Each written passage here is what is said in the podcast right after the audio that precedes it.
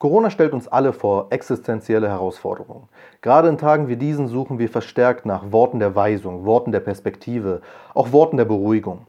Und es ist an der Stelle relativ egal, ob wir nun muslimisch sind, christlich, jüdisch, atheistisch, buddhistisch, hinduistisch, egal welche Weltanschauung wir haben. Ich denke, wir finden in den nachfolgenden Punkten alle eine gewisse Lehre.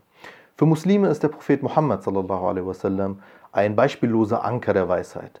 Und da stellt sich doch die Frage, was hätte er in dieser Situation gemacht? Mein Name ist Tarek Baye, willkommen bei Atidal und wir gehen den Dingen jetzt auf den Grund. Ja, die Lebzeit des Propheten wirkt gefühlt etwas weit weg. Aber auch schon zu seiner Zeit gab es natürlich so etwas wie Seuchen. Also äußerte er sich zu diesen Fragen und gab den Menschen etwas mit.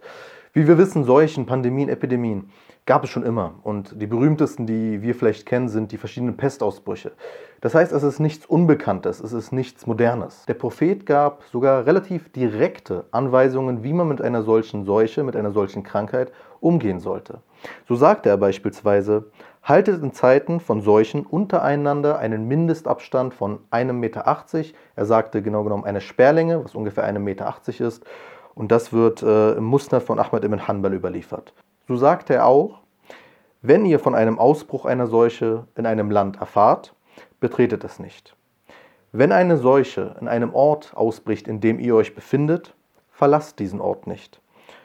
Was äh, ähm, Sahih Bukhari überliefert wird. Diese Anweisungen wurden auch angewendet äh, in der frühen Geschichte der Muslime, unter anderem von den Gefährten des Propheten. So gibt es beispielsweise eine Überlieferung, wonach Abu Ubaid al-Jarrah zum Gouverneur von Damaskus ernannt wurde und dort 639 aufgrund der Pest verstarb. Danach wurde Mu'adh ibn Jabal zum Gouverneur ernannt und auch er starb an der Pest. Anstelle von äh, Mu'adh ibn Jabal wurde anschließend Amr ibn al-As zum Gouverneur ernannt und er sprach dann zu den Menschen, O ihr Menschen, die Pest ist wie ein brennendes Feuer und ihr seid dessen Brennstoff. Haltet Abstand, kommt einander nicht zu nah, damit das Feuer keinen Brennstoff findet und sich selbst löscht. Die Menschen folgten diesem Rat und die Pest äh, verließ sie früher. Wir sehen diese Konzepte von Social Distancing, von Isolation, von diesem Abstand halten, sind keine modernen Konzepte. Es gab sie auch schon damals und sie kamen auch schon damals zur Anwendung. Und diese Vorsicht ist im Übrigen ein sehr typisches Verhaltensmuster in der muslimischen Geschichte. Wir erleben gerade, dass in den meisten Teilen der Welt Moscheen geschlossen sind, wie auch bei uns in Deutschland. Und in vielen Moscheen wird äh, gerade der Gebetsruf etwas anders ausgerufen. Da gibt es ja auch einige sehr gute Videos dazu. Auf Instagram habe ich einige davon gepostet. Statt äh, äh, klassisch Hayya ala Salah, also kommt zum Gebet, wird As-Salah fi buyutikum gerufen. Also das Gebet ist zu Hause bzw. bete zu Hause. Das geht zurück auf eine Überlieferung, wonach der Prophet bei sehr schlechtem Wetter, um die Muslime zu entlasten, eben zum Gebet zu Hause aufrief. Wenn wir also sehen, dass diese Vorsicht etwas Empfohlenes ist, stellt sich doch die Frage, wie ordnen wir eigentlich dieses Ereignis ein, diese Krise? Welche Lehren, spirituellen Lehren ziehen wir daraus? Ich möchte an dieser Stelle ausdrücklich hinweisen auf ein Video des Gelehrten Sheikh Dr. Mahmoud Kellner, äh, das ich euch auch in der Videobeschreibung verlinken werde. Ich beziehe mich in äh, diesem Beitrag zu großen Teilen auf dieses Video und auf äh, Gespräche mit zwei Imamen, um möglichst ein sehr schlüssiges Konzept, eine sehr schlüssige Position hier darbieten zu können. Wir beginnen mit dem Kerngedanken, dass es nichts auf dieser Welt gibt, nichts auf dieser Welt geschieht, ohne dass es von Allahs Allmacht umfasst wird. Wir lernen etwas sehr Elementares in Surah 2, Vers 155, in der Allah uns sagt, er wird uns gewiss mit Sorgen, also beziehungsweise mit Ängsten, mit Furcht prüfen. Das ist etwas sehr Wichtiges, etwas grundsätzlich anzusprechendes, weil es zu den unabdingbaren Begleitern des Lebens zu gehören scheint, dass man mit bestimmten Ängsten konfrontiert sein wird. Und genau das ist es doch, womit wir es gerade zu tun haben. Ängste. Ängste um Freiheit, Ängste um Versorgung, um Geld, Ängste um äh, Lebensmittelengpässe, Ängste um unsere Verwandten, Ängste um äh, wirklich Grundideen unseres Lebens. Die Schlussfolgerung für den bedenkenden Menschen sei in dieser Hinsicht, Geduld und Gottvertrauen. Was Gottvertrauen aber hiermit bedeutet, das gilt es zu klären. Es gibt diesen berühmten Hadith, diese berühmte Überlieferung, wonach ein Gefährte zum Propheten kam und ihn fragte, soll ich mein Kamel anbinden oder soll ich auf Gott vertrauen? Woraufhin der Prophet antwortete, binde es an und vertraue auf Gott. Gottvertrauen bedeutet hier also, die Vorsichtsmaßnahmen zu ergreifen und sie als ein Ausdruck des Vertrauens in Gott zu verstehen. Was heißt das konkret? Wir wissen, dass es derzeit besonders wichtig ist, die Ansteckungen zu vermeiden, die Ansteckungskurve gering zu halten. Das heißt, uns selbst schützen und andere schützen. Wir wissen auch, dass besonders Ältere und Kranke stark gefährdet und betroffen sind. Wenn wir bedenken, dass 20 Prozent unserer Bevölkerung über 67 Jahre alt ist und dass es in Deutschland 2 Millionen Menschen über dem Alter von 80 Jahren gibt, dann ist das eine besondere Herausforderung. Wir stehen also vor ganz konkreten und deutlichen Handlungsaufforderungen. Dr. Kellner erwähnt hier, dass das Gottvertrauen hier ein Bewusstsein ist, ein Bewusstsein ist, dass die Lage ernst ist und dass es nichts gibt, was sich Allahs Allmacht entzieht und dass eine Erinnerung daran ist, dass eben Allahs Allmacht übergeordnet ist und wir eine gewisse Verantwortung gegenüber der Schöpfung haben. Welche Verantwortung ist das? Es heißt, die Muslime seien die Statthalter Allahs auf dieser Erde. Das heißt, sie sind beauftragt damit in der Verantwortung, sich um jedes Lebewesen, also um Menschen, um Tiere, um Pflanzen verantwortungsbewusst zu kümmern. Das heißt, den Lebewesen gegenüber gerecht und richtig zu handeln. Dementsprechend bedeutet Gottvertrauen nicht äh, Gleichgültigkeit, nicht äh, die Haltung, was mir passieren soll, wird mir eh passieren oder das ist alles nicht so schlimm. Ganz im Gegenteil. Gottvertrauen bedeutet, diese Hinweise, diese Aufforderung der Vorsicht als vertrauenswürdig zu akzeptieren. So lernen wir beispielsweise aus einer Überlieferung von äh, Abu Ubaidah ibn al-Jarrah, dass als der Prophetengefährte Omar radiallahu anhu ähm, auf dem Weg nach Syrien war, und von dem Ausbruch einer Seuche dort erfuhr und er umkehrte, von einem Gefährten gefragt wurde, ähm, flüchtest du vor dem Willen Allahs? Er antwortete darauf, ja, ich flüchte vor dem Willen Allahs hin zu dem Willen Allahs. Wenn wir also über Allmacht Allahs und den Willen Allahs sprechen, dann ist, glaube ich, an dieser Stelle ein Hinweis besonders wichtig. Und wir haben über dieses Thema schon in einem anderen Video sehr ausführlich gesprochen, ähm, das ihr auf meinem YouTube-Kanal oder auf Spotify findet, nämlich äh, äh, den Beitrag über Verschwörungstheorien. Zu einer Krise gehört, dass sie uns überfordert. Wir haben mehr Fragen als Antworten und wir lernen alle nur sehr langsam über diese Krise etwas Neues dazu. Und das betrifft die ganze Welt. Es ist nicht so, dass irgendwo man weitaus mehr weiß oder dass ähm, beispielsweise die Politik weitaus besser Bescheid weiß. Am besten Bescheid weiß natürlich die Medizin, wissen die Virologen, aber auch die stoßen immer wieder auf neue Erkenntnisse und haben immer noch viele Fragen. Und es gibt viele Erklärungsmöglichkeiten, viele Theorien. Und ja, es ist auch nicht falsch, ähm, einen lebhaften Diskurs über die Hintergründe, über die gegenwärtigen Methoden zu haben. Keine Frage. Verschwörungstheorien aber sind insbesondere für gläubige Menschen ein eher problematisches Feld. Angefangen beim Hadith, es sei schon schlimm genug, etwas weiter zu erzählen, was man gehört habe. Sind Verschwörungstheorien deshalb besonders schlimm, weil sie relativ häufig in sehr wilde Spekulationen gehen. Und das macht sie fragwürdig. Dr. Mahmoud Kellner geht sogar so weit, drastische Worte zu wählen, zu sagen, dass diejenigen, die hinter allem Geschehen auf dieser Welt die Interessen irgendwelcher geheimen Organisationen äh, vermuten oder dunkle Mächte vermuten, ein Problem mit Tawhid haben, also mit dem Glauben an Allahs Einheit und Allahs Allmacht. Ich weiß, man kann sich jetzt fragen, was ist, wenn ich nur Dinge hinterfrage? Ist das schlimm? Warum ist das schlimm? Wie gesagt, ein lebhafter Diskurs ist an sich nicht das Problem. Wir müssen aber bedenken, dass jeder Mensch und manche Menschen eben mehr als andere gerade besonders gefordert sind. Es ist problematisch, wenn man sie mit Spekulationen, mit Ängsten, die auf diese natürlichen Ängste, die wir ohnehin gerade haben, hinzukommen, weiter fordert und sie damit überfordert. Wir wissen, dass wir auf Wissende hören sollen, auf Experten hören sollen. So mahnt Dr. Kellner übrigens auch, dass wenn wir nun merken, dass alles, was wir derzeit über Corona wissen, das, was man gemeinhin so weiß, aus verschiedenen Seiten bestätigt wird. Es ist etwas, wo sich viele verschiedene Experten einig sind. Dann können wir davon ausgehen, dass es schon richtig so sein wird. Zumindest eine sehr vertretbare Theorie ist, ein sehr vertretbarer Ansatz ist, etwas, was wir nicht ablehnen sollten. Das heißt nicht, dass wir nicht skeptisch sein können mit einigen gewissen Entwicklungen, die wir derzeit erleben, vor allem den Einschränkungen der Freiheit. Auch das ist etwas, wo ich denke, dass wir eine besondere Verantwortung tragen und offen darüber äh, diskutieren müssen, einen sachlichen, einen äh, gesitteten Diskurs darüber haben müssen, um dann eben zu guten Ergebnissen zu kommen und auch aufzuzeigen, dass wir einige Entwicklungen sehr skeptisch und sehr mit, mit großen Bedenken äh, beobachten. Da stehen insbesondere natürlich diejenigen in der Verantwortung, die eine derartige Position haben, seien es Journalisten, seien es Politiker, seien es anders, andersartige Vertreter äh, der Zivilgesellschaft.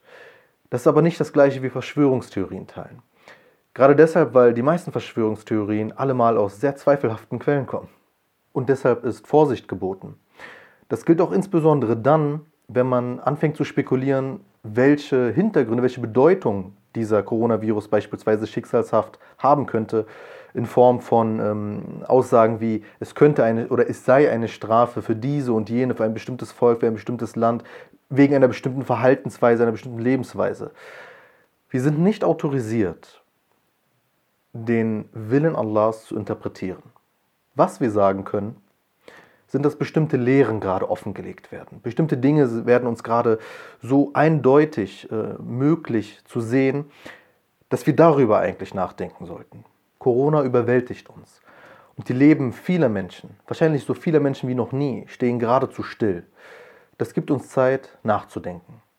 Zeit nachzudenken über uns selbst, wer wir sind, was wir machen, was uns antreibt, was haben wir, was meinten wir zu haben, was wurde uns denn weggenommen, was ist die Bedeutung dieser Dinge, die wir jetzt beispielsweise gerade vermissen oder gerade ähm, verlangen, doch wieder zu haben oder erwarten, wieder zu haben.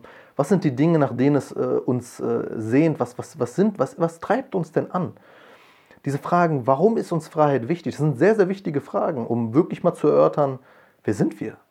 Warum wollen wir bestimmte Tätigkeiten? Warum wollen wir Menschen sehen? Warum wollen wir rausgehen?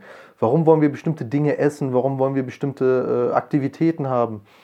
Das sind sehr wichtige Fragen und ich glaube, wir stellen sie uns viel zu selten. Wenn wir diese Situation also als Prüfung akzeptieren und versuchen, Lehren aus ihr zu ziehen, dann können wir uns mit einigen Dingen zurzeit besser beschäftigen, als wir es wahrscheinlich davor konnten. Wir haben viel mehr Zeit, über uns selbst nachzudenken, viel mehr Zeit, über unser Verhalten nachzudenken, viel mehr Zeit im Übrigen auch über unser Verhalten online nachzudenken. Und ich sage es euch aus eigener Erfahrung, wenn man versucht, relativ schonungslos mit sich selbst in Konfrontation zu gehen, zu erforschen, wer man ist, warum man so ist, wie man ist, warum man bestimmte Verhaltensweisen hat, Warum habe ich das getan? Warum habe ich das gedacht? Warum habe ich das gesagt? Warum habe ich mir das erlaubt? Bestimmte Fragen sind eine gewisse Herausforderung, vor der wir gerne flüchten. Wir haben jetzt aber gerade nicht viele Möglichkeiten zu flüchten. Zumindest ich gehöre zu den Menschen, die derzeit äh, Gott sei Dank Homeoffice machen können, aber dementsprechend auch zu Hause bleiben sollten. Selbst die Leute, die natürlich auch gerade jetzt in dieser Zeit umso härter gefordert sind in ihren Jobs, im Bereich der Medizin, in der Logistik äh, und so weiter. Auch diese Menschen haben natürlich einige Einstriche in ihrer Freizeit und wir können nicht rausgehen, wir können weniger Leute treffen, wir sind immer mehr mit uns allein, wir haben viel mehr Zeit mit uns allein. Eine Lehre kann ebenso sein, womit beschäftigen wir uns eigentlich? Wie ernähren wir uns im Übrigen eigentlich? Wie ist unser Schlafrhythmus? Wie ist unser Tagesablauf? Wie sind wir, wenn uns nichts äh, irgendwie vorgibt zu sein, wie wir sein sollten, sondern wir relativ frei, so frei es halt auch gerade geht, ohne die Freiheit draußen, zu Hause selbst entscheiden können, wie unser Tagesablauf ist? Sehr elementare, sehr interessante Fragen. Und wie Dr. Kellner es sehr ausführlich auch darlegt, ist es nicht nur eine Zeit, sich selbst kennenzulernen, sich selbst zu hinterfragen, auch eine Zeit mit den Menschen, mit denen man zusammenlebt, vorzugsweise eben der Familie, neu zu finden, in welchem Verhältnis man zueinander steht. Wie nimmt man Rücksicht aufeinander? Ähm, wie schafft man es, einander Freiheiten gerade zu geben, was sehr wichtig ist. Wir wissen beispielsweise, dass äh, es gibt einige Fälle, Fallstudien in äh, China dazu und wir wissen auch in anderen äh, Fällen in der Geschichte, dass es äh, in den letzten Jahrzehnten immer wieder dazu kam, dass wenn Menschen in einer solchen Situation sind und isoliert sind, kommt es leider zu erhöhten Fällen von äh, häuslicher Gewalt, von Gewalt gegenüber Frauen, Gewalt gegenüber Kindern. Das sind Szenarien, die ich hoffe niemanden von uns äh, realistisch betreffen, aber sie sind Gefahren, die wir wahrnehmen sollten, dahingehend, dass wir zumindest vorsichtiger sein sollten, äh, mit der Herausforderung, die es bedeutet, mehr Zeit miteinander zu verbringen, äh, äh, sich mehr selbst auf die, auch auf die Nerven zu gehen untereinander. Das ist vollkommen menschlich, vollkommen natürlich. Wie schaffen wir es, einige Freiheiten jetzt aufrechtzuerhalten, die wir davor versucht haben zu nehmen, was sehr, sehr wichtig ist? Wie schaffen wir es, Rücksicht aufeinander zu nehmen? Wie schaffen wir es, vielleicht einander auch mehr kennenzulernen? Ich kann euch aus eigener Erfahrung auch wieder sagen, ähm, ist eine Erfahrung, die kenne ich geradezu am besten eigentlich aus der Zeit des Ramadan. Ähm, in der Aktivität, dass man gemeinsam kocht, sich gemeinsam Gedanken darüber macht, was soll man essen, was soll man machen, lieber nicht zu viel, lieber äh, oder da nicht zu wenig. Man hat Gäste, was macht man für die Gäste? Da lernt man das Essverhalten der Menschen, mit denen man eigentlich sowieso schon so viel zu tun hatte, weil man beispielsweise miteinander lebt oder miteinander aufgewachsen ist. Da lernt man das Essverhalten beispielsweise nochmal vollkommen neu kennen und lernt immer wieder neue Dinge übereinander. Das ist sehr interessant, das ist eine große Chance. Es ist auch eine Erinnerung daran, was wir vermissen. Warum das, was wir vermissen, besonders schön ist. Wenn wir nun in diesen Zeiten bestimmte Familienmitglieder vermissen, wenn wir Freunde vermissen, wenn wir bestimmte Orte vermissen, wenn wir bestimmte Aktivitäten vermissen, dann können wir uns fragen, warum. Und dieses Warum führt uns meistens zu sehr, sehr schönen Schlussfolgerungen, zu sehr schönen Antworten, der wir uns vielleicht nicht immer bewusst sind. Dr. Mahmoud Kellner hat ein sehr schönes Beispiel genannt, ähm, über das ich in diesen Tagen auch sehr oft nachgedacht habe ich habe in meinem Leben schon so einige Freitagsgebete verpasst. Ich bin nicht der Beste, ich bin überhaupt nicht gut. Ich habe einige Freitagsgebete verpasst und viele auch aus vollkommen eigener Schuld. Es ist aber das erste Mal, dass ich mehrere Freitagsgebete nicht beten kann, weil es schlichtweg nicht die Möglichkeit gibt. Und es ist ein sehr ähm, beeindruckendes Gefühl, weil es auch die eigene Ohnmacht ein bisschen zeigt. Und auch erst bewusst macht, wie schön diese Orte eigentlich waren, wie schön diese Aktivität eigentlich im Übrigen immer war, dieses Zusammenkommen an einem Freitag, äh, jung und alt und äh, man begegnet sich, man führt die Gespräche mit Menschen, die man vielleicht den Rest äh, der Woche dann eben nicht sieht. Diese Gemeinschaftlichkeit ist, ohne natürlich hier irgendwas, irgendeine Überraschung zu verkünden, jetzt gerade eben nicht da. Wir können sie online fortpflegen, wir können sie über Telefonate fortpflegen, was gut ist, was uns eben auch jetzt wieder angewöhnt werden kann. Ich rufe in diesen Tagen beispielsweise so viele Menschen an wie noch nie in meinem Leben. Ähm, ich habe es auch wirklich nötig. Man merkt auch, also ich kann nicht anders. Ich muss diese Kommunikation aufrechterhalten. Aber es ist schön. Ich merke tatsächlich, dass ich wahrscheinlich jetzt gerade mit mehr Menschen an einem Tag kommuniziere, als ich es sonst mache, wenn ich diese Menschen nur treffe auf der Straße oder eben im Café oder man sich besucht. Studien zeigen, dass Menschen in Krisenzeiten umso stärker zusammenrücken. Deshalb glaube ich auch, dass diese Handlungsaufforderung, die wir erfahren haben durch den Islam, wie eben diese Verantwortung gegenüber der Schöpfung, jetzt gerade eine besondere Wichtigkeit haben. Wir sehen, dass Solidarität wichtiger ist denn je. Das Wort Solidarität in seiner tiefen Bedeutung, äh, gesamtgesellschaftlich, ist etwas, was uns jetzt wahrscheinlich am ehesten antreiben sollte. Die Frage, wie kümmern wir uns um die Alten und Schwachen? Wie schaffen wir es, trotz der Herausforderung, dass wir sie auch nicht anstecken wollen, sie gut zu versorgen, ähm, sie auch äh, äh, geistig und seelisch äh, zu versorgen, ihnen beizustehen. Ähm, ist es uns zum Beispiel möglich, mit ihnen in Kontakt zu treten? Äh, sollten wir nicht vielleicht schauen, dass in unserer Nachbarschaft nicht viele Menschen gerade alleine sind und einsam sind und, sich, und niemanden haben, mit dem sie sprechen können, mit dem sie telefonieren können? Wie schaffen wir es, da eine Rolle zu übernehmen, den Menschen beizustehen? Wie schaffen wir es, so gut es geht, gesund zu bleiben und auf uns zu achten, auch seelisch, und dabei eben auf alle anderen Menschen zu achten. Wie schaffen wir es in diesen Zeiten, in denen wir isoliert sind, auch weiterhin sozial, gesellschaftlich, soziologisch, politisch ähm, auf Trab zu bleiben und, und wirklich äh, auch teilzuhaben an den Diskussionen, an den Gedanken, die kommen? Wie schaffen wir es, uns vorzubereiten auf die Zeit, die, da, die danach hoffentlich kommt? Äh, Dr. Mahmoud Kellner macht auch da aufmerksam auf äh, die Wichtigkeit, die Absichten jetzt schon zu treffen für die Zeit danach. Was möchte ich aus dieser Zeit nehmen? Was soll durch diese Zeit verändert sein?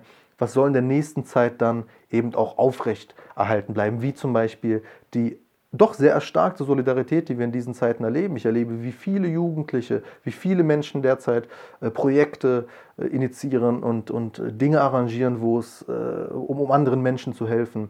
Das sind großartige, das sind wirklich hervorragende und vorbildliche, schöne Aktionen. Dinge, die es auch schon davor gab, keine Frage. Aber wir sehen, jetzt sind sie irgendwie nochmal bedeutsamer. Wir lernen jetzt, was wir wirklich brauchen und was wir sonst eigentlich nur konsumieren. Wir lernen jetzt, was wir eigentlich teilen könnten. Wir lernen jetzt, was uns eigentlich genügt. Wir lernen jetzt sehr viel über uns selbst und wir lernen jetzt auch eben, wie schön und wie wichtig das Gesellschaftliche, das Gemeinschaftliche eigentlich ist und wie viel wir in der Zukunft an Verbesserung beitragen können. Ängste und Sorgen zu haben, ist menschlich. Es ist eine bleibende Prüfung unseres Lebens. Sich diesen Ängsten und Sorgen zu ergeben, ist nicht hilfreich. Es ist schlecht. Es führt uns zu nichts und es lähmt uns. Und wir werden immer wieder Punkte haben, wo wir an einem Tiefpunkt sind und sehr nahe sind, uns einer gewissen Angst zu ergeben. Auch das ist nicht schändlich. Wichtig ist, sich immer zu reformieren und im Wandel zu bleiben und, wenn man so sagen kann, zurückzuschlagen. Mit Hoffnung, mit Zuversicht, mit Vertrauen. All die Verschwörungstheorien. Und ich möchte allmählich dieses Thema abhaken, Verschwörungstheorien. Wie gesagt, ich habe ein ganzes Video dazu gemacht. Und da habe ich mich nicht so beherrschen können wie jetzt. Diese Verschwörungstheorien lenken uns ab, sie verschwenden unsere Zeit und sie sind nicht hilfreich. Sie sind nicht etwas, was in unserer Macht liegen kann. So wie sie übrigens auch nicht in der Macht liegen derjenigen, von denen wir denken, dass sie die große Macht auf dieser Welt haben. Wir sehen, dass die Natur immer wieder zeigt, dass man sie nicht beherrschen kann. Wir sehen, dass die Menschheit auch in einer solchen Krise Kernqualitäten ihrer wunderschönen Schöpfung einfach nicht verliert. Und wir können uns dahingehend immer wieder erinnern.